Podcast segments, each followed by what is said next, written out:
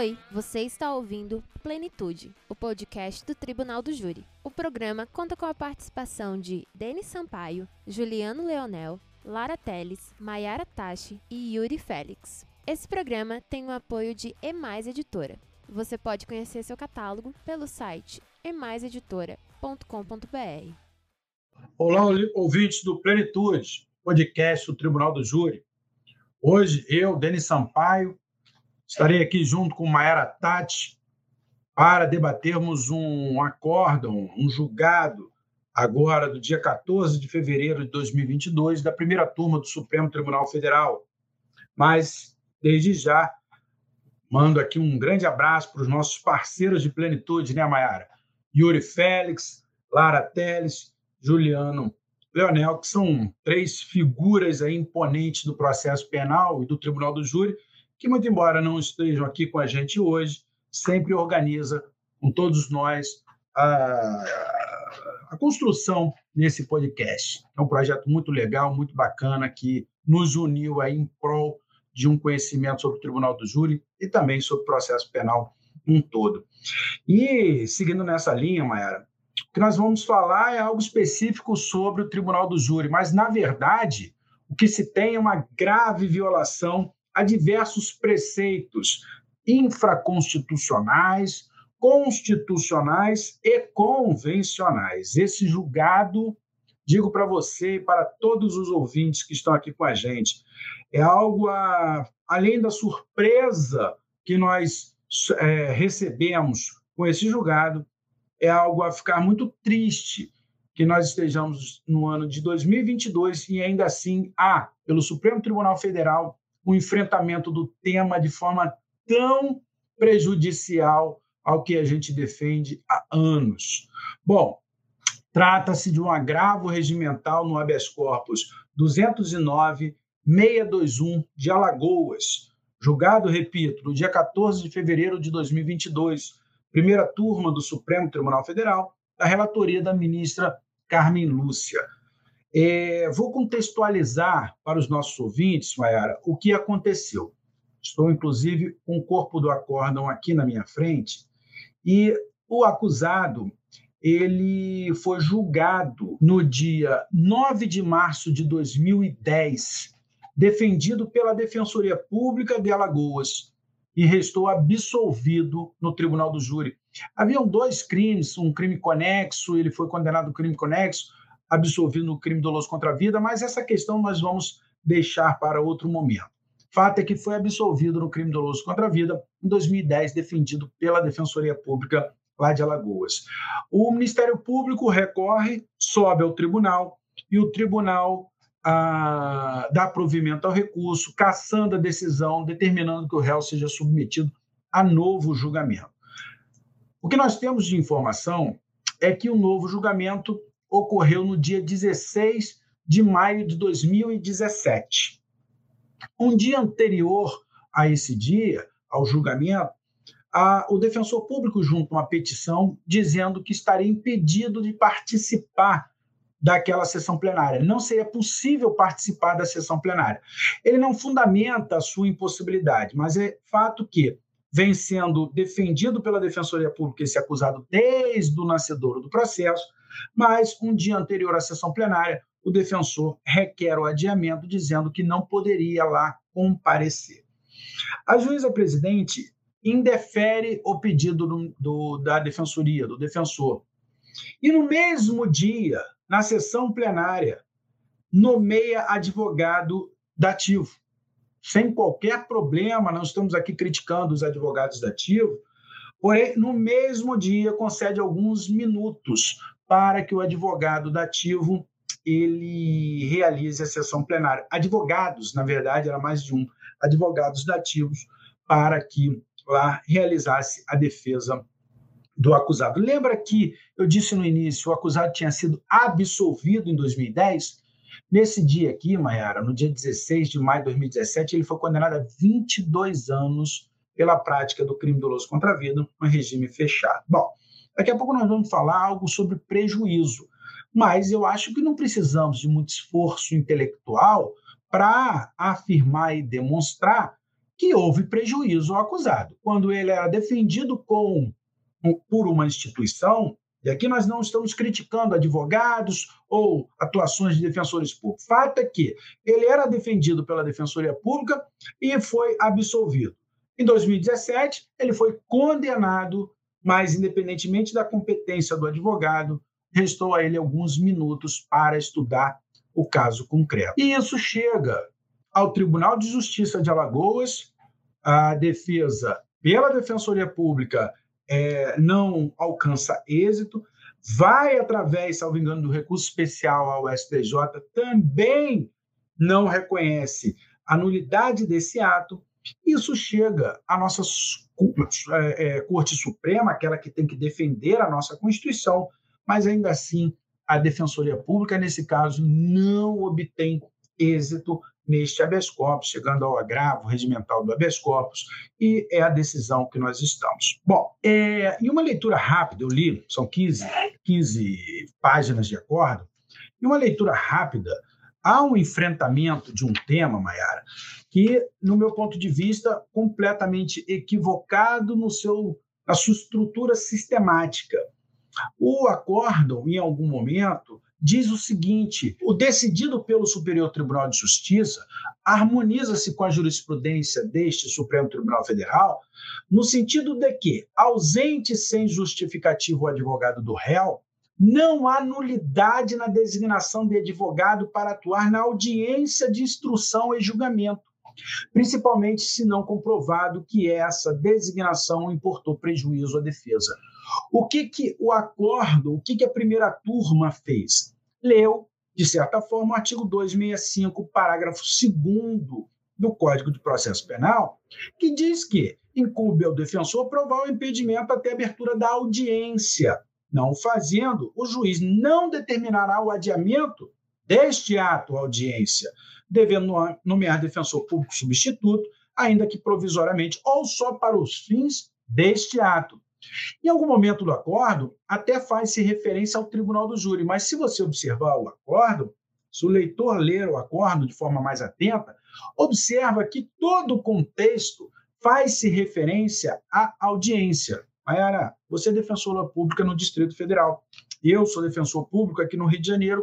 Já atuamos em várias criminais e já atuamos em tribunais do júri, atuamos né, é, é, em tribunais do júri todos os dias. Sabemos a grande diferença, os nossos ouvintes também conhecem a diferença em atuar em uma audiência, num juízo monocrático e na sessão plenária do tribunal do júri. Imagine você está diante lá de um crime de furto em que o advogado não comparece. Para que não haja prejuízo àquela pauta, o juiz vai lá, nomeia um advogado dativo ou, acima de tudo, um defensor ou uma defensora pública para ouvir uma testemunha para observar se o acusado vai ou não ficar em silêncio. Já é um grave problema, realmente já é um grave problema. Mas imagine esse problema para um plenário do júri, onde é o coração do processo, o mérito da causa, a situação ou a complexidade maior que nós temos para todo o procedimento do, do, todo o procedimento do tribunal do júri. Ou seja, o que se aplica aqui é o artigo 265 parágrafo 2, que na verdade é uma norma genérica e diz respeito à defesa técnica. Inobservou o acórdão o artigo 456, especialmente o parágrafo 2, que diz que, na, na hipótese do parágrafo 1, o que, que diz respeito ao parágrafo 1, Maiara? Quando o acusar, o advogado, o advogado ou mesmo o defensor, defensora não comparecer, o julgamento será adiado somente uma vez. Porque veja o artigo 456 do Código de Processo Penal, ele é específico sobre o ato de julgamento e as hipóteses excepcionais de adiamento deste julgamento. Mas diz o parágrafo 2 ainda: o juiz intimará a defensoria pública para o novo julgamento, que já é um outro problema que a gente pode enfrentar depois em outro episódio. Mas diz ainda que será adiado para o primeiro dia desimpedido, observando o prazo mínimo de 10 dias. No nosso caso concreto, o advogado foi nomeado no mesmo dia e foi ocorrida a sessão plenária. Mas aí o acordo me diz o seguinte, Mayara, como se extrai dos precedentes mencionados, lista ali alguns acordos, né, alguns precedentes, que não tem muita referência, inclusive, ao 456 do Código de Processo Penal, diz o acordo, sem demonstração de efetivo prejuízo, não se decreta nulidade no processo penal, em atenção ao princípio do padre nulité sangrif, corolário da natureza instrumental do processo, como consolidado entendimento jurisprudencial e doutrinário sobre a matéria. Esse consolidado entendimento, seja de um lado, seja de outro, está naturalmente equivocado, por quê? Há uma grave importação, perniciosa importação do Código de Processo Civil, a estrutura processual civil, para uma norma processual penal que diz respeito à proteção de inocentes.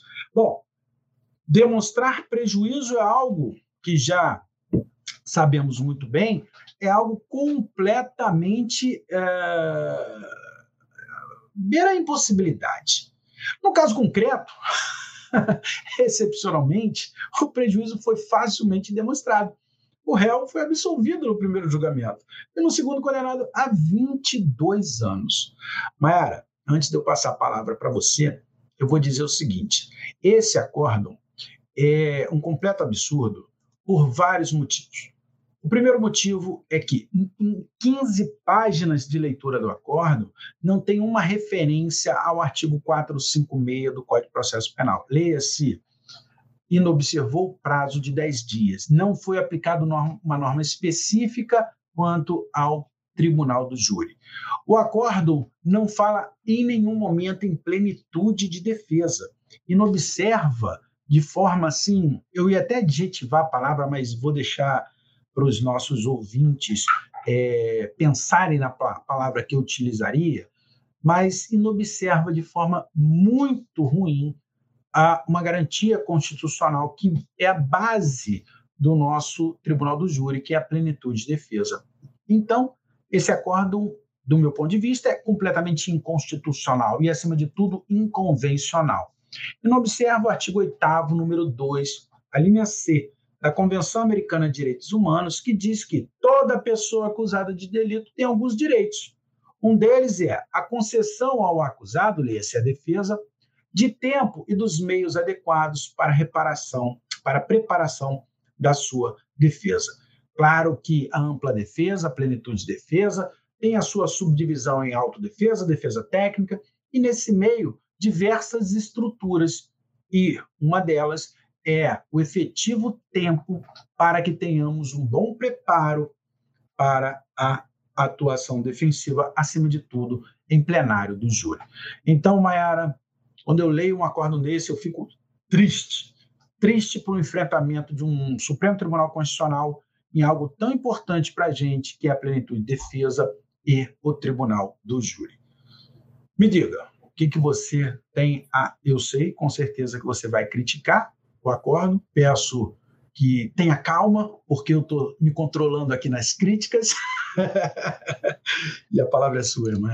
É, Denis, é, de fato, críticas não faltam para esse acórdão e isso é um exemplo do famoso copia e cola, né? Porque a gente vê claramente que esse acórdão ele não foi feito para o caso concreto alguém, algum assessor, alguém ali passou o olho por alto, achou que sabiam do que estavam falando e pegaram um precedente que poderia se aplicar muito bem para uma hipótese de audiência. E ainda assim, eu tenho minhas críticas. Essa figura do defensor ad hoc, eu entendo que ela é incompatível com o um sistema que privilegia ampla defesa, mesmo num processo criminal comum. Né?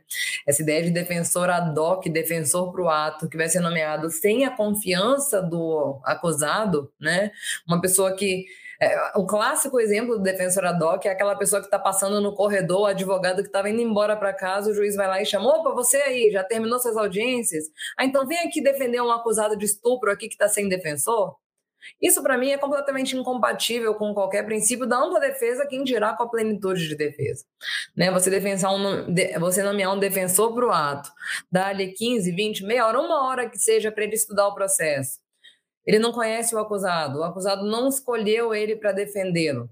Isso, para mim, é incompatível com qualquer sistema democrático que privilegia os direitos individuais de quem está sendo protegido em face do Estado. Porque tem um fundamento, Denis, para a gente ter direitos individuais do acusado.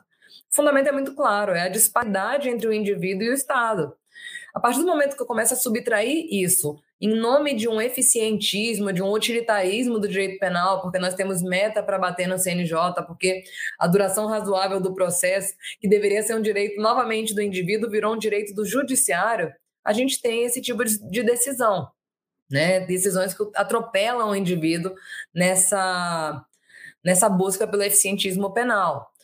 Então, essa ideia de defensor ad hoc, para mim, também deveria ser retirada do Código de Processo Penal, apesar de ela ser, sei lá, né, atualizada em 2008, né, na reforma do Código de Processo Penal, a gente manteve essa figura que claramente vulnera absurdamente o direito do acusado.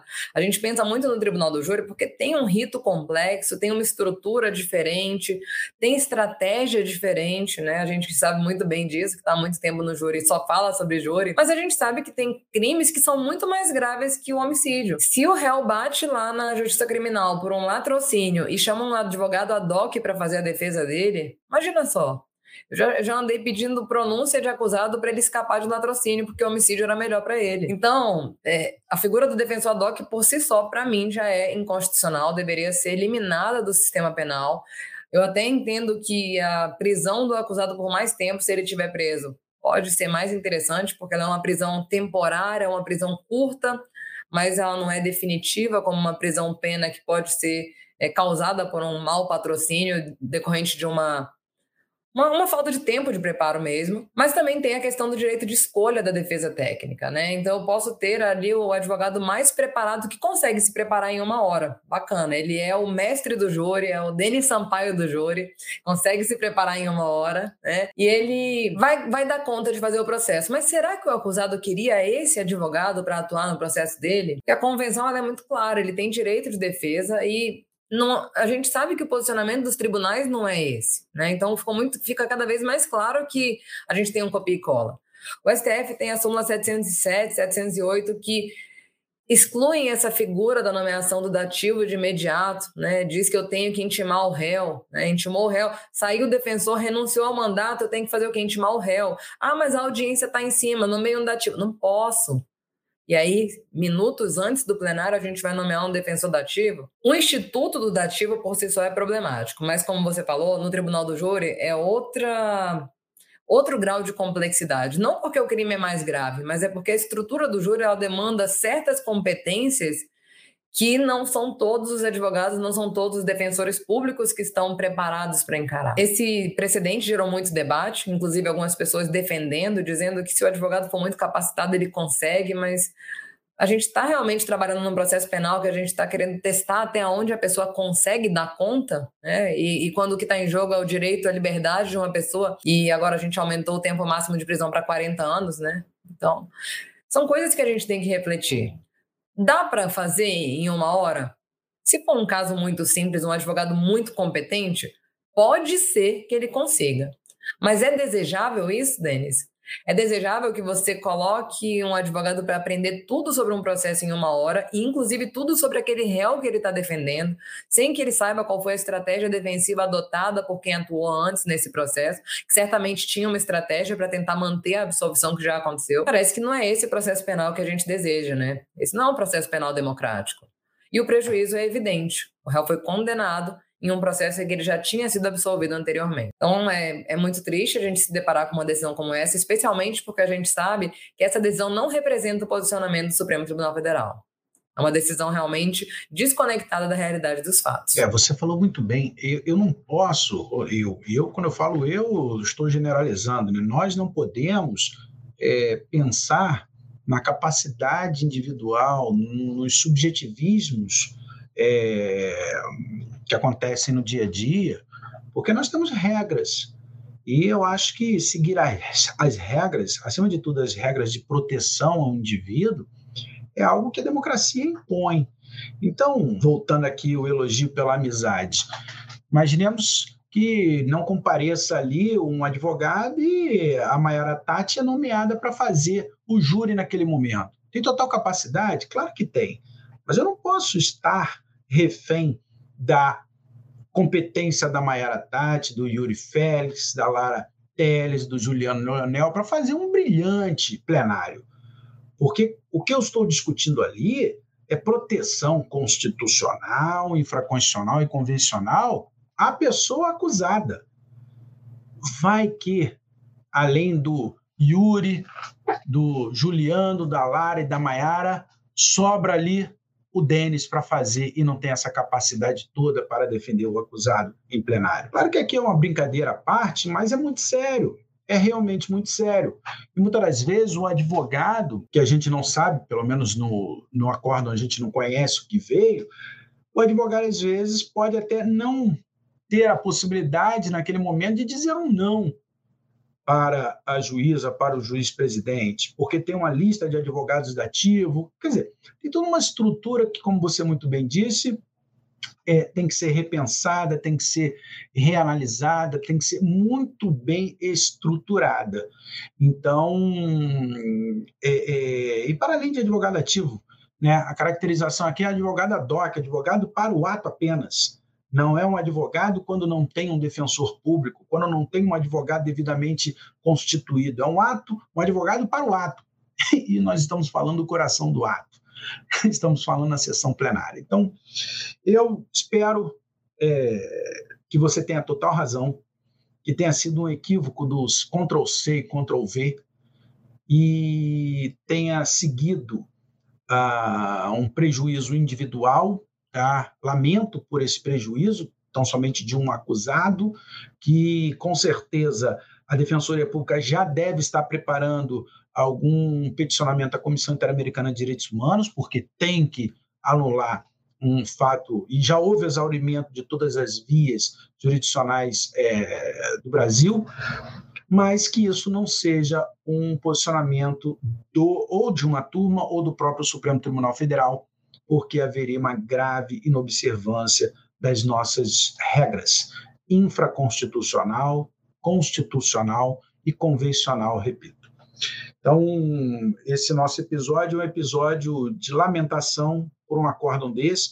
Algumas vezes a gente critica, né, Mayara? Já estivemos aqui juntos no Plenitude criticando um acordo ou outro, de um posicionamento que nós não concordamos. Com, ah, muitas vezes, inclusive, já fizemos alguns episódios elogiando muito a quinta turma do STJ, mas esse episódio, para além de críticas, é um, um episódio de lamentação, porque esse posicionamento vindo da Corte Suprema não pode ser ratificado em outras oportunidades. É, só um último comentário, Denis, para aqueles que estão se perguntando. Na instância brasileira, não tem nada que a gente possa fazer? Não seria o caso de uma revisão criminal? Infelizmente, eu acredito que não se encaixa nas hipóteses do artigo 621, porque a nulidade que foi trazida não está na sentença penal condenatória. Né? E o artigo 621 é um rol taxativo. Tem três hipóteses, todos, todos eles fazem menção a uma sentença condenatória defeituosa. Essa nulidade é anterior decorre de uma falha no momento, né, de tomar uma decisão interlocutória naquele processo. Então, infelizmente, também não vislumbra uma possibilidade de revisão criminal. Talvez com muita boa vontade aí para tentar corrigir esse grave erro, a gente possa tentar fazer uma interpretação conforme aí também, por, por parte do próprio Supremo Tribunal Federal, que ele seria competente, né, talvez, para julgar isso aí. É, mas não vai ser fácil e a Defensoria Pública de Alagoas vai ter um grande trabalho aí, com certeza vão continuar enfrentando esse tema, vieram desde 2010, 2017, e tribunais, eu tenho certeza absoluta que os guerreiros lá de, de Alagoas vão continuar aí lutando, é, não só por este assistido, por este acusado, mas, acima de tudo, para a lisura da nossa Constituição e a permanência da plenitude de defesa. Tá certo? Maera? Sempre bom estar contigo aqui no Plenitude. Retorno aqui a um abraço aos parceiros Yuri Félix, Lara Teles, Juliano Leonel e um beijo no coração de todos que estão aqui nos acompanhando e nos ouvindo.